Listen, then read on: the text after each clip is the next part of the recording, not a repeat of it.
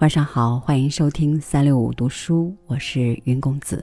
今天来和您分享的是苏童的文章《苍老的爱情》，邀您共赏。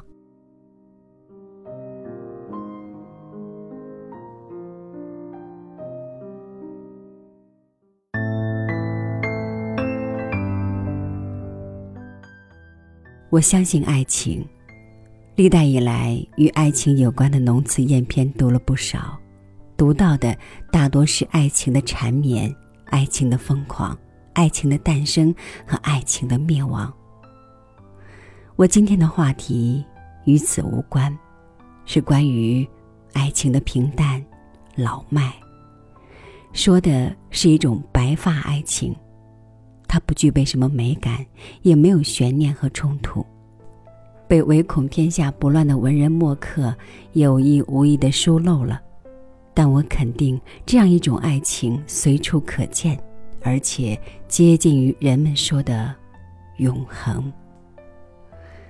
我建议你在左邻右舍之间寻找，而且我建议你排除那些年轻的如胶似漆的爱侣，请将目光集中在那些老朽的夫妇之间，说不定。就找到了那一对。读者朋友能听出来，我这里有一对经典，确有经典在此，是我的邻居，现在已经去世多年了。从我记事起，他们就不再年轻了，他们的两个女儿都已出嫁。我记得那个妻子身材高大，看得出年轻时是一个美人。而丈夫的个子比妻子要略矮一些，但眉目也很端正。许多晴朗的日子里，他们出现在街上，妻子端着一盆衣服去井边洗，丈夫就提着一只水桶跟在后面。妻子用手拍打阳光下的棉被，丈夫就递上一只藤编的拍子。有一次，我亲眼看到他们的女儿带着自己的丈夫、孩子回娘家。小孩子在外面敲门，大声喊叫：“外公外婆，快开门！”门内就响起一阵砸踏的脚步声。门开了，我看见那对老夫妻的脸，一张在门的左侧，一张在门的右侧。我惊讶地发现，他们笑起来嘴角都往右边歪。但如出一辙的笑容，不足以说明老人的爱情。一切都发生在老妇人去世那天。人总难逃死亡之劫，但老妇人死的突然，是心肌梗塞。街上的邻居在为老妇人之死悲叹的同时，也为那个做丈夫的担心，说：“他这么一走，让老头子怎么办？”老头子能怎么办？他只是默默的守着妻子的遗体。去吊唁的人都看见了他的表情，没有想象中的那么悲痛，他只是坐在那里平静地守着他的妻子。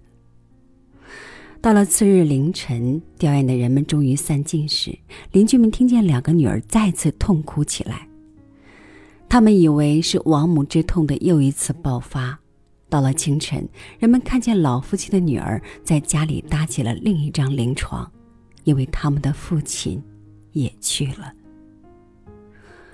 这不是我编造的小说，是真事。我所认识的一个老人，紧随亡妻一起奔赴天国。女儿说，父亲死的时候一直是坐着看着母亲，后来他闭上了眼睛，他们以为他是睡着了。谁能想到，一个人的死会是如此轻松，如此自由？所有的人都为这个做丈夫的感到震惊，是无疾而终吗？不对，依我看，老人是被爱情夺去了剩余的生命。有时候，爱情是一种致命的疾病。我从此迷信爱情的年轮。假如有永恒的爱情，它一定是非常苍老的。